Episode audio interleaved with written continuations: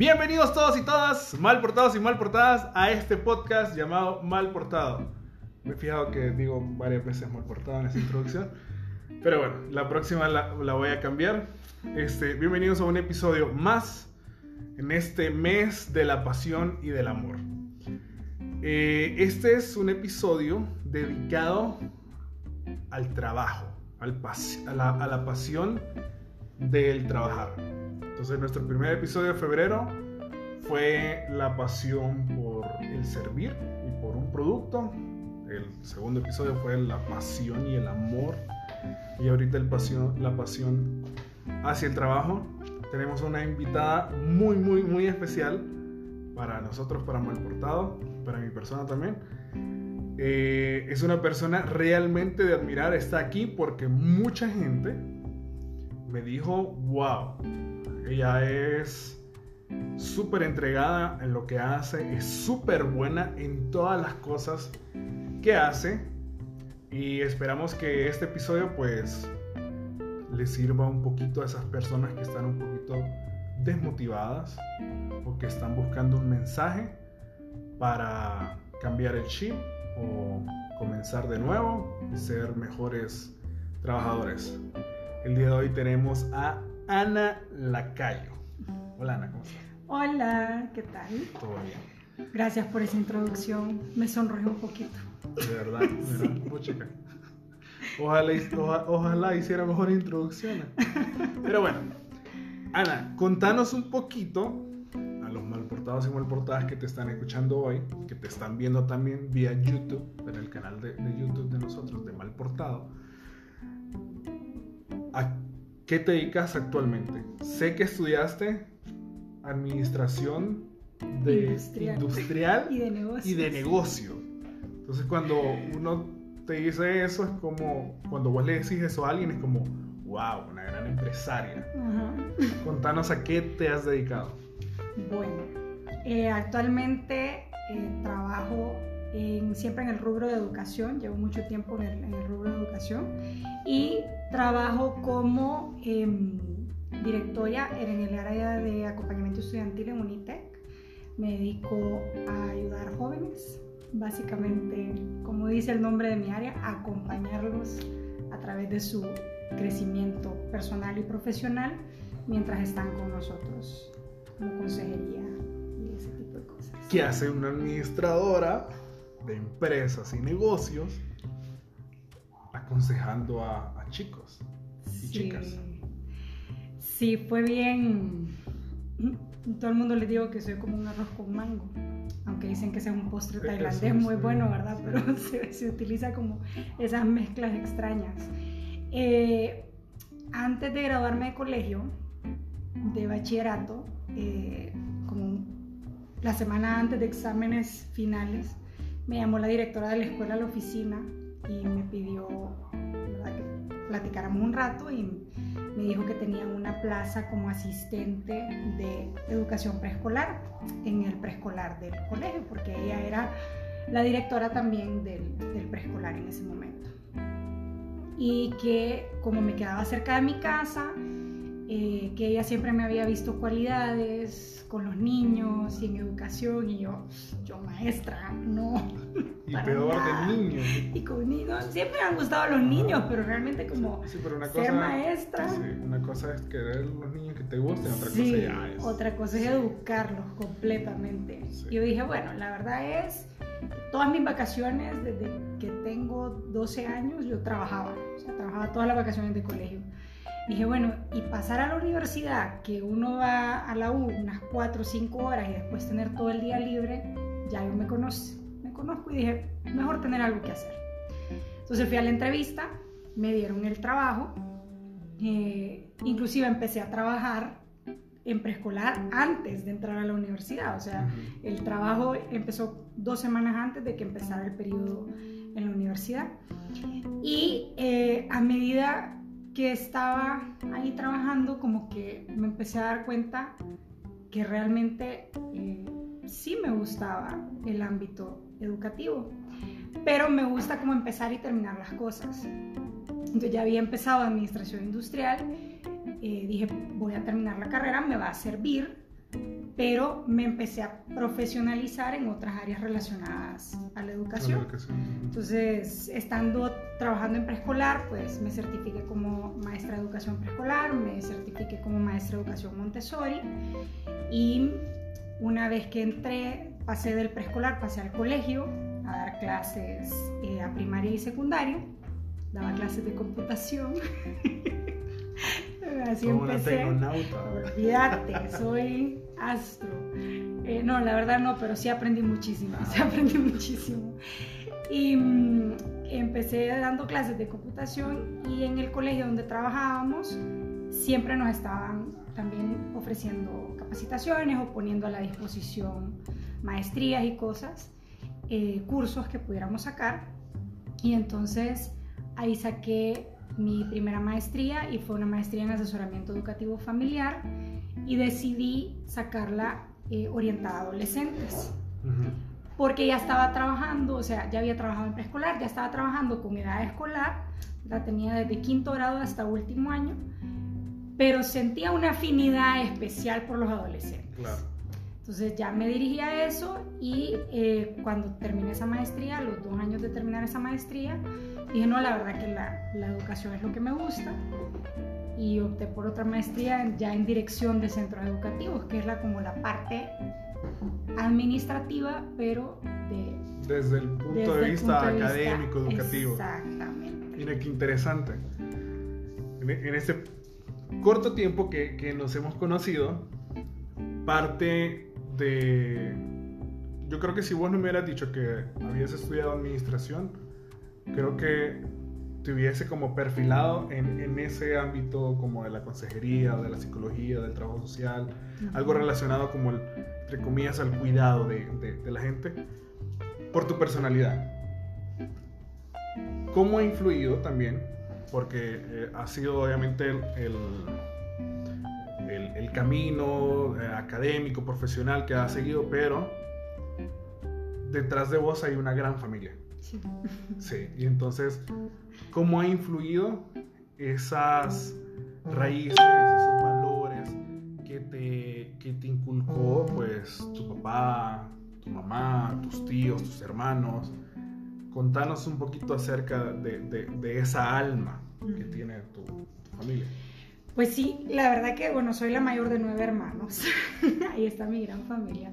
Entonces, eh, mi mamá me molesta y me dice que es que yo, yo nací mamá, pues que desde chiquita eh, andaba como ordenando las cosas, incluso sin tener hermanos. Andaba así como viendo qué, ordenaba, qué arreglaba. Y eh, obviamente siendo una familia de nueve hermanos, todos somos súper seguidos. sí.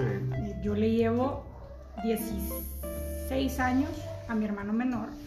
Entonces, todos éramos seguiditos. Eh, todos tenemos que apoyar. Entonces, todos vamos cuidando, todos íbamos eh, apoyando de alguna manera u otra. Eh, yo era como la tutora oficial. Mi hermano estaba a contar historias de miedo de cómo yo lo hacía sí, estudiar. fueron tus ratones de, laboratorio, ¿verdad? Para, para hacer buen el trabajo. Pero no es cierto, no era tan mala, solo era que es frustrante, ¿me entiendes? Le explicas algo y a los dos minutos ya se les olvidó. Pero sí, siempre era bien curioso porque en semana de exámenes mi casa pasaba llena. Entonces teníamos como el área de estudio de matemáticas, el área de estudios de historia, el, área de estudios de química, de ciencias y estábamos de todas las edades. O sea, yo supervisaba grupos de cuarto grado, sexto grado, séptimo, octavo, noveno, o sea, mis mismas compañeras y estudiábamos juntos y semana de exámenes en mi casa pasaba llena de gente, porque siempre como que me gustó eso. Incluso eh, cuando teníamos eventos de la escuela, que a veces los maestros tenían que ir, pero los, los alumnos no íbamos a la escuela, te estoy diciendo tenía 10 años, 11 años, y las maestras amigas de mi mamá llevaban a sus hijos a mi casa para que yo los cuidara porque mi mamá era la mamá de la escuela, entonces también trabajaba en, en asuntos de, cuando habían eventos siempre ella estaba afuera, entonces yo los ponía a jugar a escuelita o nos poníamos a cocinar, entonces definitivamente que sí, la, la, la crianza y el haber sido la mayor eh, y como que siempre tenía alguien a quien estar supervisando, te va haciendo convertirte en esa persona como que siempre está viendo, eh, bueno, qué necesita esta, este chico, qué necesita esta otra, percibir sentimientos, Sí. ¿verdad? O sea, darte cuenta, alguien no le, este no le está pasando muy bien ahorita, algo Sí, pasa. sí. Entonces, sí, influye muchísimo y, y, pues sí soy súper maternal. Los muchachos de la U te podrán decir, o sea, encima soy medio nica, ¿verdad? Entonces, a varios, los que ya me conocen ya se sienten cómodos, pero es como, hola amor, ¿cómo estás? Se me sale demasiado natural cuando ya tengo algún tipo de afinidad afinidad. con, con los muchachos, con las muchachas y hemos estado trabajando bastante o platicando bastante.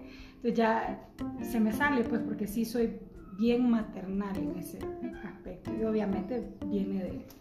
Sí, te lo he notado, te lo he notado un poquito. Sí, pero es, es bien interesante, o sea, está el dicho ese, aunque te pongas o te quites, cuando te toca, te toca. Cuando te tocaba dedicarte, pues, a, a ese rubro y a, y a- y a lo que te estás haciendo actualmente. Tu trabajo es bien difícil, realmente. El trabajar con, con jóvenes y más los que inician y están cursando la, la vida universitaria, como te decía anteriormente, para mí se me hace bien curioso todo ese proceso que hace, que hace Unitec, porque en la autónoma es, sálvese quien pueda, ahí, ahí es una, una selva. Pero, ¿cómo estás lidiando vos? Porque hablaste de sentimientos. Y el trabajo, bueno, ahorita sí te voy a hablar ahorita como, como psicólogo, ¿cómo haces? ¿Cuál es ese tratamiento que haces para vos? Para que todos esos problemas, tanto laborales como lo de los jóvenes, no afecten en tu vida diaria y, y- y puedas seguir. Por si hay alguien ahorita que se dedica a eso y que no, ha- no sabe soltar. Sigue siendo una lucha Claro. constante, ¿verdad? Obviamente te das cuenta de, de muchas cosas. Eh, los chicos y las chicas eh, llegan a, a poner tal confianza en vos Sí. eh, que uno tiene que luchar todos los días por no cargarse con esa responsabilidad o de si algo le llega a suceder o, o toman alguna decisión que ponga en peligro su vida o, o que, la pierdan, ¿verdad? A raíz de la decisión que tomaron. Entonces, sí es, es complicado en ese sentido, también es complicado porque eh, no solamente abordamos a estudiantes, sino que también muchas veces nos toca abordar también a sus papás. Eh, no somos islas, ¿verdad? Entonces, Claro. si, si viven con sus papás, sus papás tienen que ser parte así toral, fundamental del cambio que se Sí, está sí, tratando generar, eh, de generar desde, desde el perfil del muchacho, ¿verdad? Lo que quiere mejorar o lo que esta chica quiere superar, lo que sea. Em, me ha costado muchísimo. Yo soy una persona ansiosa, ¿verdad? O sea, diagnosticada. Trastorno de ansiedad generalizado. Y creo que en el momento que acepté que yo también necesitaba terapia, ese fue el momento en el que empecé a procesar todas estas situaciones y poder alejarme de ellas, eh, alejarme en el buen sentido, ¿verdad? Porque, ¿qué te decía? O sea, me levantaba a mitad de la noche pensando, se me olvidó mandarle el mensaje a tal, o se me olvidó preguntarle a tal cómo le había ido hablando de tal cosa, o hoy era el cumpleaños de este cipote y se me olvidó felicitarlo, y, y yo sé lo que significa para él, yo sé lo que significa para ella, o sea, no es que me ha dejado de pasar, pero sí te empezás a dar cuenta que vos sos uno de los instrumentos en el camino de la vida de esta persona Sí. para que esta persona llegue al cambio y llegue a ser lo que, lo que puede llegar a ser o, o que logre esa meta que se ha propuesto y, y por, la, por la que te fue a visitar a vos para platicar, pero que no está en mí que eso suceda. Exactamente.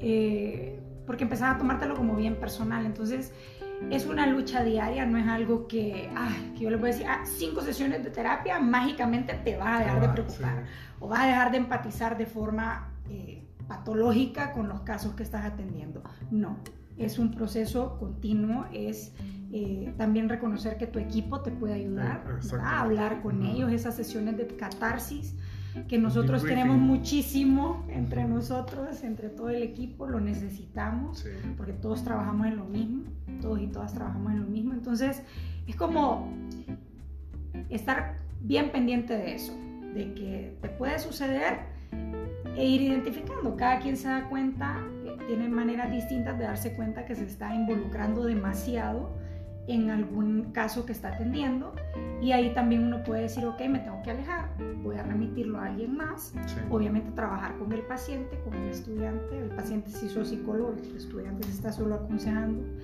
eh, ese cambio y por qué lo vas a hacer y muchas veces hasta salen mejores frutos de eso. Claro. Yo recuerdo mi, mi experiencia que tuve en USAID, uno de mis maestros, Guillermo Céspedes, nos explicaba esas situaciones como una película. O sea, yo, yo pasé prácticamente la, la misma situación con vos cuando era consejera familiar, que yo no podía dormir o pasaba pendiente del primer noticiero a las 5 de la mañana para ver los sucesos, a ver si mataron a alguno de mis, de mis jóvenes. Y entonces se dieron cuenta, obviamente, mis jefes de, de todas esas situaciones y nos decían, ok, vos no sos el, personaje principal de la película de ese joven, vos sos el sujeto 33, pero empeñate para que el mensaje que vos le des o el ejemplo que le estés dando le marque un poco de su vida porque vos sos parte ya de la vida de él y de ella. Entonces tenés que respetarlo. Y entonces te decía, aprendí a soltar. Muchas veces para lo que para lo que a vos eso representa un problema, posiblemente para él no lo es. Entonces, no te quedes la cabeza por eso. Entonces es ir aprendiendo durante obviamente todo el camino cuáles sí son las prioridades, cuáles realmente no y cuándo es cuando nosotros tenemos que quitarnos esa capucha, ese traje de psicólogo, de consejero, de mentor y ser Ana, ser Eduardo y, y seguir el, el lunes a las 8 de la mañana, ¿verdad? Contame de tu equipo. ¿Cómo sos vos como, como líder o como jefa? ¿Te consideras que sos una líder? Porque a mí me han contado buenas, buenas cosas. Bueno, eh, creo que ese también es un proceso de crecimiento, porque todos como personas vamos cambiando. Sí. Entonces, hasta tu proceso como de líder tiene que ir evolucionando a medida que el mismo equipo va evolucionando. Entonces, eh, a veces empezabas con equipos, ah, por ejemplo, yo, yo tuve que montar un departamento. El departamento como tal no existía. Eh, existía era una mezcla de un montón de cosas. Y em, antes de que yo estuviera a cargo de, de los programas que, de la mayoría de los programas que hoy tengo a cargo, pues realmente se veían, lo veían personas que no estaban especializadas ni en el área de psicología ni en el área de educación. Entonces, el- quienes trabajaban en los programas directamente sí eran expertos, pero quienes los dirigían no. Entonces, más que todo era como un enfoque en el número, en, en- en los procesos, en todo eso. Y eh, cuando me dieron el reto de, ok, eh, hemos notado algunos comentarios que has hecho y creemos que vos podrías cambiar esto, eh, ¿querés este reto? Y pues dije, bueno, lo, lo primero que va a cambiar es justamente cómo lo estamos haciendo. O sea, si Claro. hay que tener estadísticas, Ser más hay que humano. tener exactamente, pero hay que, hay que ser más humanos. Hay que darse cuenta que no vamos a lograr, eh, o sea, que un resultado eficiente o favorable no va a ser, vino y estuvo 45 minutos en terapia, o en cita de orientación. No, o sea, ¿qué sucedió después de esa terapia? ¿Qué, qué respuesta positiva tuvo el estudiante? Em, ¿Se sintió atendido? ese tipo de cosas. Entonces, empezar a trabajar primero con el equipo de que lo teníamos que empezar a, a ver así y que eso significaba que los resultados no iban a ser tan inmediatos, que no podíamos como tener un checklist de a quién podíamos atender y a quién no, los teníamos que atender a todos y nos íbamos a ir acoplando a cada caso, a cada situación, siempre dentro de las posibilidades de lo que la universidad puede ofrecer, porque si tenemos casos donde nosotros les decimos, ok, aquí vas a tener las puertas abiertas, sin embargo necesitas un especialista externo, ya, ya una, una terapia más dirigida, ya si son trastornos eh, diagnosticados o situaciones, traumas más fuertes, ¿verdad? Eh, ya los remitimos a expertos externos. O si lo que se necesita es una terapia psiquiátrica, ¿verdad? Y ya estar con un doctor y no, no tanto eh, solo la, la, terapia psicológica. Entonces, fue ir trabajando esto con el equipo. Em, me, me, tocó contratar un montón de gente nueva y la verdad que, que me siento súper orgullosa de, de, las elecciones que he hecho. Em, porque toda la, solo tengo un varón en mi equipo. Bueno, estadísticamente hablando, obviamente los, varones somos la minoría en ese ámbito. Sí, sí, es para que es un crack, es buenísimo, súper buen psicólogo y, ay, le, pone tanto feeling al, equipo, o sea, era, era así como la, la, pieza clave que necesitábamos, pero la mayoría son mujeres, ¿verdad? Entonces, eh, compenetramos bastante bien porque todas y, también él se sienten súper apasionados por lo que hacemos. Eh, tenemos una frase y es, si me pudiera dormir sabiendo que ese día ayudé por lo menos a una persona con lo que hice en mi día, me siento bien. Y nuestro trabajo nos permite sentirnos así e irnos a dormir sabiendo, salvé un alma, le ayudé a esta alma.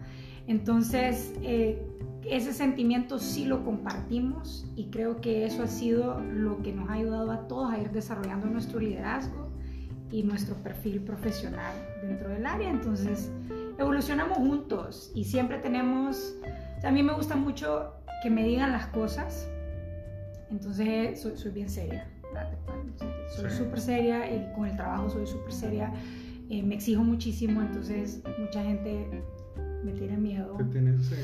Eh, lo, cual no me hace sentir orgullosa, pero, pero sucede, pero es por eso, porque sí, con temas de trabajo soy, soy seria, ¿verdad? Pero eh, siempre me gusta mucho platicar con el equipo y preguntarles como, ¿qué les parece esto? ¿Cómo lo podríamos hacer mejor? Eh, me sintieron pesada, me sintieron como lo estoy. A veces hasta les mando los correos antes de mandarlos. Ah, porfa, léanme esto. Estoy enojada por esta razón, porfa, léanme este correo antes de que le des Me, me, ha sucedido eso cuando estaba en plan, me tocaba mandar varios correos. Y uno de los errores aprende, ¿verdad? Porque uno está acostumbrado a ser directo, específico, pero mucha gente suele. Entonces yo le decía a todo mi departamento ahí, por favor léalo, y iba uno por uno. Mm, sí, pero fíjate que es esta palabra. Pues está, está muy, muy, muy bien. Ese lema que ustedes utilizan es casi similar a lo de los Boy Scouts. Mm. Los Boy Scouts utilizan la pañoleta y al final de la pañoleta le hacen un nudo. Si vos ves a, un Boy Scout o Girl Scout sin el nudo, es porque ya hizo su buena acción del día. Mm. Entonces, si todavía lo anda, es porque aún no ha hecho una buena acción. Entonces el propósito del Boy Scout es ayudar y hacer buenas acciones. Ah, no sabía. Sí, bueno. Hablaste de la pasión y esto va dedicado a la pasión. ¿Te dedicas, te crees una persona apasionada por lo que hace? Sí, sí, yo soy apasionada por la educación y hasta en mis redes sociales está. me apasionada por, por la educación, por el café también. Em, como que el camino me fue encontrando a mí, no, no, fue, no fue al revés. Mira yo. Incluso eh, los trabajos así han sido, o sea, lo que yo hago y se lo digo muchísimo a los estudiantes en la U es como yo estoy en administración industrial, sí, he sacado maestrías en el área de educación, pero realmente la vida me ha preparado para lo que hoy en día hago. Eh, y siento que eso es lo que, lo que más me apasiona, porque no fue algo calculado, como súper planificado, sino que fue saliendo y me di cuenta, esto me gusta, esto me hace sentir bien, esto me hace sentir útil. Eh, y es, es como mi bebé. Entonces un montón de gente me dice como, bueno, ahora no veo tanto a mis amigos, pues, pero cuando nos veíamos más era como, es que solo de trabajo, es, que es mi hijo, pues. Es, como mi hijo. O sea, quienes tienen hijos, quienes tienen perrijos, hablan de, ellos. Yo hablo muchísimo de mis sobrinos también, pero, pero mi trabajo es, es mío. Y los programas que van saliendo del equipo que, que, hacemos en conjunto, pues esos son mis, mis hijos, son mi orgullo. Entonces, para mí sí es muy apasionante lo que hago. Eh, y lo haría incluso si, si no me pagaran. O sea, uno necesita el dinero, pero realmente si a mí no me pagaran, yo igual haría esto, donde fuera. Eh, es uno de mis sueños más grandes. Algún día lo cumpliré. Bueno, algún día. a mí me sorprendió una vez que me dijiste que te dije el nombre de alguien. Ay, mi niña. Y yo, ¿qué? o ahí también que se te nota la pasión y la entrega hacia las personas por las cuales vos ejerces su trabajo. Eh, es bien importante este, como darle su lugar a esas personas. Mm. Y esa persona también se va a sentir como apreciada y querida y se va a entregar más y los resultados obviamente van a ser mucho mejores. ¿Qué libro ha marcado tu vida? Que, vos, que ahorita se lo puedas recomendar a alguien que vos digas, esto te puede ayudar? Ok. Varios, pero eh, uno muy específico de Torcuato Luca de Tena. Se llama Torcuato Luca de Tena. Torcuato Luca de Tena. Y se llama Los renglones torcidos de Dios. Ajá. Es buenísimo, es, de un manicomio. Y es, es, novela, ¿verdad? Pero es tiene muchísimas enseñanzas a través de los ojos de, la paciente, que es la, como el personaje principal de la historia, y de los psiquiatras que le dan seguimiento. Muchísimas enseñanzas de cómo eso a veces vos tenés una idea de una persona y realmente no es esa. Eh, por lo menos en mi línea de trabajo es algo que, que me ha ayudado muchísimo. El libro me encantó. Y em, un libro que cambió mi vida en el sentido de que hoy en día el tiempo es lo que menos tenemos.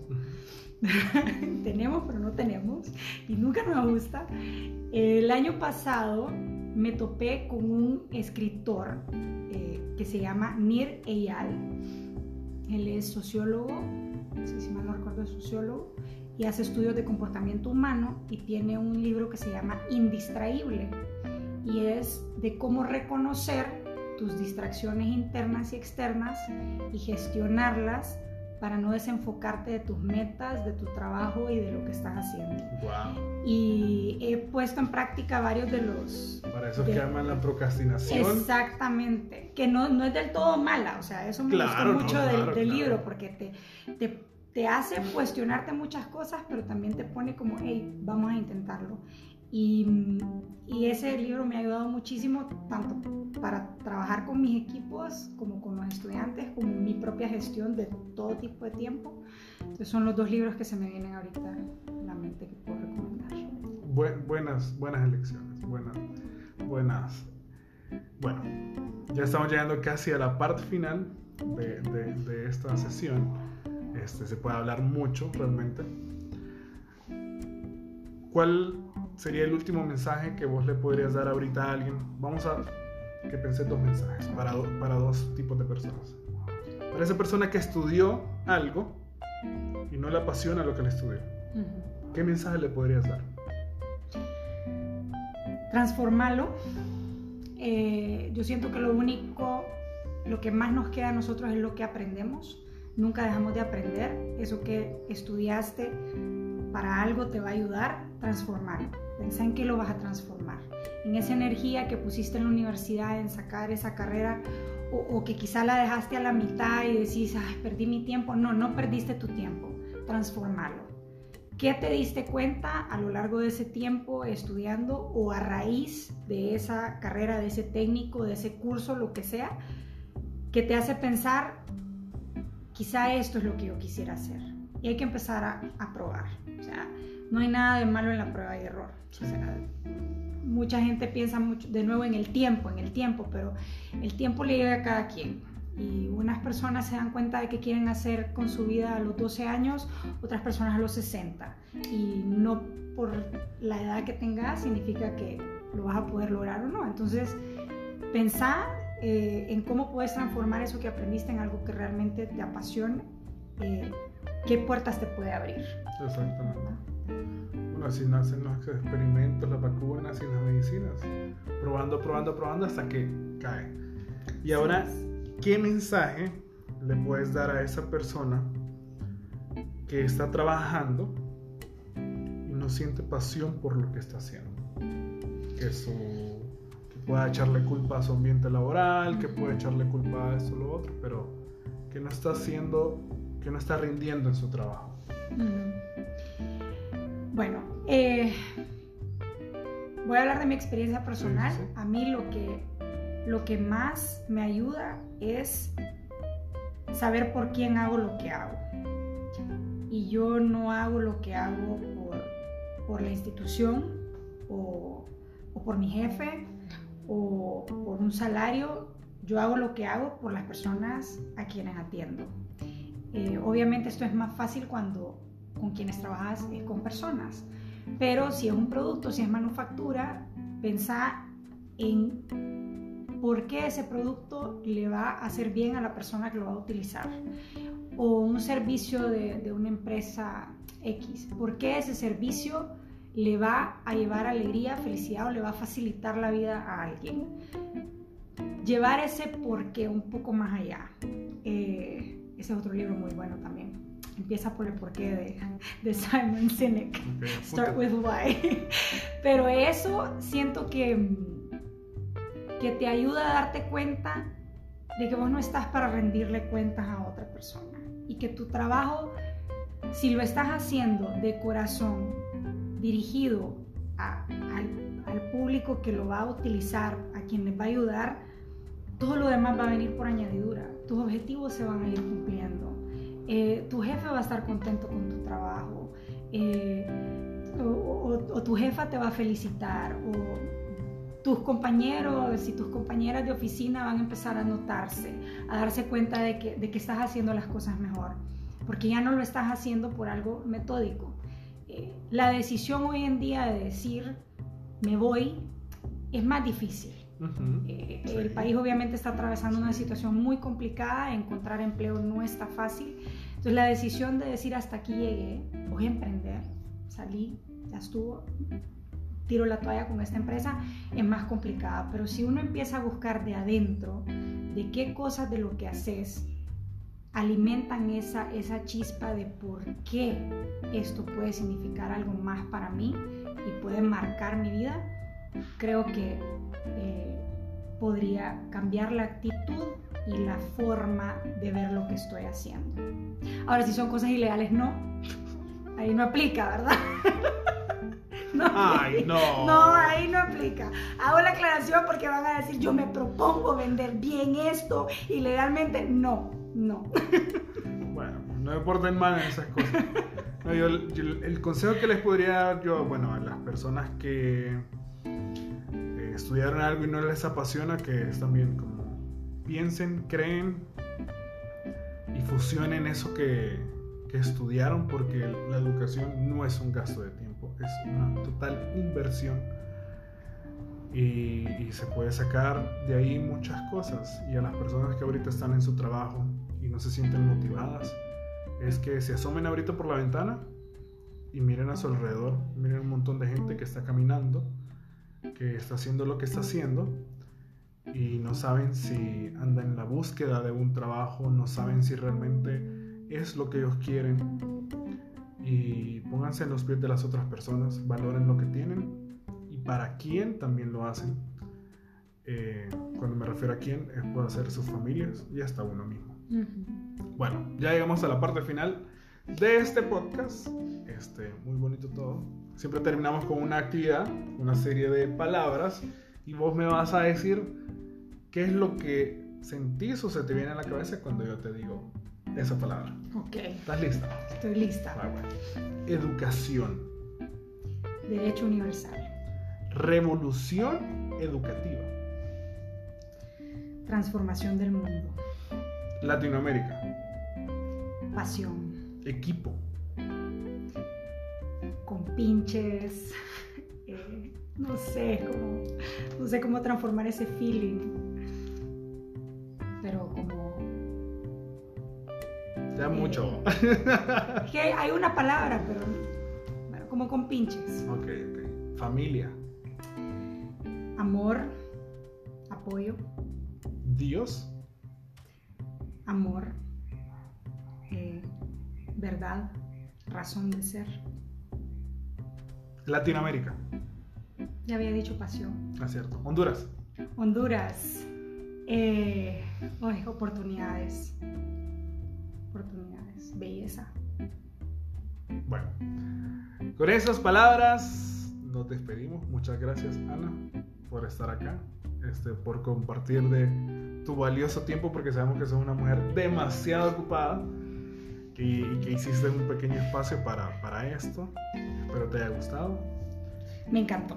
Gracias. Gracias por la invitación, en serio. No, y bueno, esperamos volver a verte aquí en, en el podcast. Y bueno, muchas gracias. Y entonces a todos y todas los mal portados y mal portadas que nos escucharon en este momento, pues recuerden que pueden pasar aquí mismo en Spotify o en cualquiera a buscar la playlist de Mal Portado de Cocina Latina. Pueden entrar a la página, a la tienda en línea www.malportado.com para buscar la chamis de ropa con sabrosura y seguirnos en las redes sociales como Mal Portado HN en Facebook e Instagram. Cuídense, cualquier trabajo es dignificante y cualquier trabajo uno puede ser el mejor. Eh, cuídense, que tengan bonita semana. Nos vemos hasta el próximo miércoles. Bye bye.